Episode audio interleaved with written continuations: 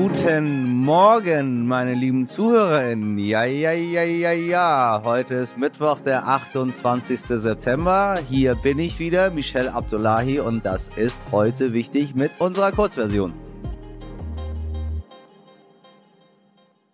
Zuerst das Wichtigste in aller Kürze. Bei den Pipelines Nord Stream 1 und 2 kommt es aktuell zu einem starken Druckabfall. Oh Mann, habe ich das vermisst. Die Bundesregierung hat die Sorge, dass es sich dabei um einen gezielten Anschlag auf die europäische Gasinfrastruktur handeln könnte. Was dafür spricht, sind Beobachtungen von schwedischen Expertinnen, die von Explosionen unter Wasser sprechen. Danach seien drei von vier Pipelines beschädigt gewesen. Das sagt ein Insider dem Magazin Spiegel. Für die Gasversorgung spielt diese mögliche Manipulation übrigens keine Rolle. Schließlich kommt über Nord Stream 1 seit September kein Gas mehr in Deutschland an und Nord Stream 2 ja, wurde ja gar nicht erst in Betrieb genommen. Und trotzdem sind beide Röhren mit Gas befüllt. Polen vermutet eine russische Provokation dahinter. Wegen der Lecks hat die zuständige dänische Schifffahrtsbehörde nahe der dänischen Insel Bornholm Sperrzonen für den Schiffsverkehr eingerichtet. Dänische Behörden haben an den Gaspipelines insgesamt drei Lecks entdeckt. Sowohl in Dänemark als auch in Schweden wurden inzwischen Krisenstäbe einberufen. Die Röhren liegen in etwa 70 Metern Tiefe und eine Beschädigung zum Beispiel durch Schiffe sei gleichzeitig an verschiedenen Röhren sehr unwahrscheinlich. Ab dem kommenden Samstag bekommen über 6 Millionen Menschen in Deutschland mehr Mindestlohn. Er steigt dann auf 12 Euro pro Stunde. Zurzeit erhält knapp jeder zehnte Vollzeitbeschäftigte weniger, wie eine Studie zeigt. Besonders der Osten des Landes profitiert von der Gehaltsregelung, denn dort verdient knapp jeder Dritte weniger als 12 Euro die Stunde. Damit beschäftigen wir uns ausführlicher in der heute wichtig Ausgabe am kommenden Freitag.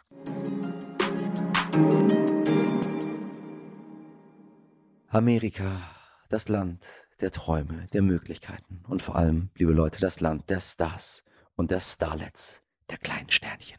Wer fleißig die Oscars schaut, dem ist äh, dieses Jahr aufgefallen, dass im Vergleich zu den letzten Jahren viel mehr People of Color nominiert und ausgezeichnet wurden. Und das stimmt.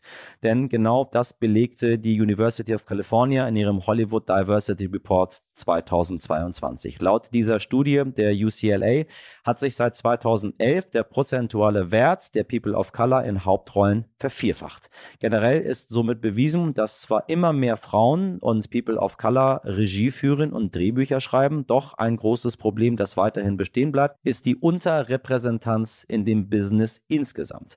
Erst neulich sorgte, wie Sie ja wissen, die Bekanntgabe der Hauptbesetzung der Ariel. Haley Bailey für einen Shitstorm. Der Grund ihre Hautfarbe, die nicht der echten Ariel entspricht der echten, Sie wissen, der Meerjungfrau, nach dessen Vorbild ja eine Zeichentrickfigur ähm, kreiert wurde. So, oh Mann, und das im 21. Jahrhundert. So, mein heutiger Gast ist Piero Raschdorf, ein echter Diversity-Experte. Er hält seit vielen Jahren Vorträge und Workshops zum Thema Diskriminierung und Rassismus. Sie wissen, das ist ein Thema, was wir hier, ob Sie wollen oder nicht, so lange behandeln bis es in den Köpfen der Menschen angekommen ist. Dazu vielleicht auch sein Buch äh, mit dem Titel Schwarz-Rot Wir ist neulich erst erschienen und nun wollen wir darüber sprechen, wie divers unsere Gesellschaft eigentlich ist. Piero, ich grüße dich ganz herzlich. Ich grüße dich. Ich habe, äh, was habe ich gemacht gehabt? Ich habe ein Interview gegeben gehabt oder was war's? Nee, ja, irgend, ich habe irgendwas gemacht und dann ähm, haben wir über Diskriminierung und über Rassismus gesprochen und äh, einer der Kommentare direkt war, ähm, ah, und nach 15 Minuten direkt schon mal über Rassismus gesprochen. Ich bin raus.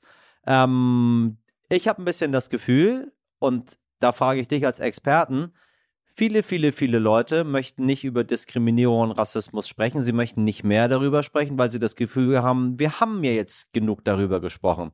So, Ariel ist ja jetzt mal kurz schwarz. Äh, jetzt habt ihr ja eure schwarze Meerjungfrau. Ähm, jetzt gehen wir wieder zurück in die Normalität oder mal einen schwarzen Hobbit. So, it's enough. Äh, was wollt ihr denn von uns? Ähm, verstehen die Leute irgendwie nicht, dass das damit nicht aufhört und man leider, leider immer wieder drüber sprechen muss. Und mit leider, leider meine ich nicht sorry, dass wir drüber sprechen, sondern es ist, wie es ist. Äh, was für Erfahrungen machst du? Ja, ja, das ist, das ist, das ist das Gleiche. Also ähm, mein Buch handelt ja über, über Vielfalt, ähm, äh, Diversity-Debatte und gerade im Arbeitskontext merkt man natürlich, ja, darüber will reda, jeder reden.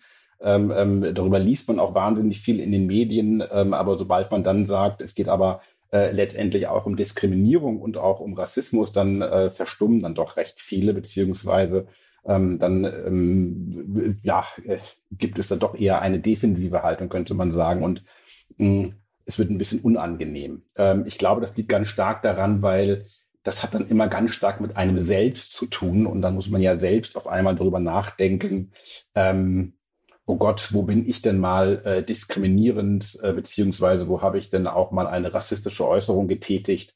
Äh, das habe ich doch sowieso nie. Da gibt es dann so eine so eine Haltung, äh, wie du es ja auch beschrieben hast, nein, nein, äh, wir sind doch schon wesentlich weiter und ich ja als Person ja sowieso.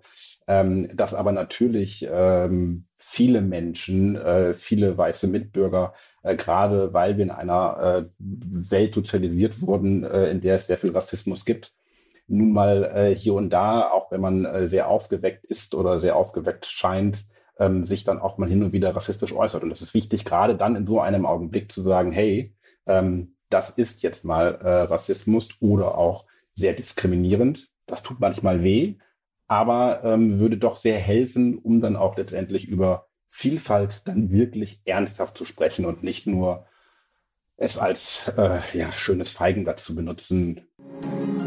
Ohren auf. So, nun wird es sportlich, ein bisschen sexuell und Elon Musk ist auch mit von der Reihe und Partie ist auch ein gutes Stichwort, denn wenn Sie sich im Schach auskennen, ja, Schach, Sie wissen, und Fan dieser Sportart sind, dann kennen Sie Schachweltmeister Magnus Carlsen gut. Für alle anderen, das ist einer der Superstars in der Szene und genau der hat Anfang September einen Eklat ausgelöst. Er hat nämlich ein Schachturnier einfach so verlassen und kam auch nicht mehr zurück. Vorausgegangen war seine Niederlage gegen den 19-jährigen Hans Niemann. Im Internet brodelte daraufhin die Gerüchteküche. Viele vermuteten, dass der junge Hans geschummelt hatte und Superstar Magnus deswegen nicht weitermachen wollte. Nun gab es ein weiteres Aufeinandertreffen der beiden bei einem Online-Turnier und das war dann der nächste Skandal. Magnus Carlsen war wieder dabei, gegen Hans Niemann zu verlieren, als er plötzlich seine Kamera ausmachte und das Turnier wieder verließ. Viele Größen aus dem Schach fanden das Verhalten einfach bizarr und völlig daneben. Einige Zeit hatte Weltmeister Magnus Carlsen geschwiegen, nun aber äußerte er sich das erste Mal. Ich glaube, dass niemand mehr, auch in letzter Zeit, betrogen hat, als er öffentlich zugegeben hat.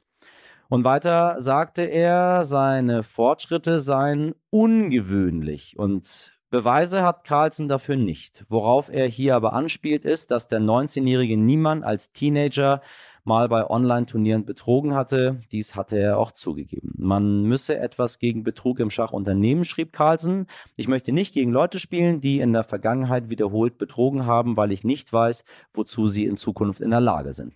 Mehr könne er im Moment nicht sagen. Ich hoffe aber, dass die Wahrheit in dieser Sache herauskommt, was immer sie sein mag. Manche sagen, es klingt so, als könne der Weltmeister nicht ertragen, dass da der junge Nachwuchs auch erfolgreich ist. Und dann gibt es noch ein paar andere wilde Theorien, wie zum Beispiel die Möglichkeit, dass Analkugeln, bekannt als Sexspielzeug, Sie wissen, also Analkugeln, Hans Niemann zum Sieg verholfen haben könnten. Das kann sich zumindest der kanadische Großmeister Eric Hansen vorstellen, dass also von diesen Kugeln Impulse ausgehen und er so Tipps bekommen hat.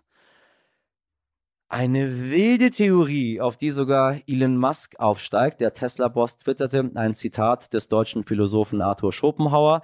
Das Talent trifft ein Ziel, das kein anderer trifft. Das Genie trifft ein Ziel, das kein anderer sieht. In Klammern ergänzte er, weil es in deinem Hintern steckt. Ja, also bewiesen ist nichts, möglich ist alles. Oder sagen wir so, alles geht, nichts muss, um auch so ein bisschen im Jargon des Swingerclubs zu bleiben. Schließlich geht es oft um viele hunderttausend Euro bis zu Millionen. Der 19-jährige Hans Niemann hat nun angeboten, er könne sich beim nächsten Turnier auch nackt ausziehen, wenn es denn nutzt. Wobei, Schätzchen, die Kugeln, die sind ja woanders. Auch wenn du nackig bist. Meine Damen und Herren, keine Sorge. Wir bleiben für Sie dran an dieser Geschichte.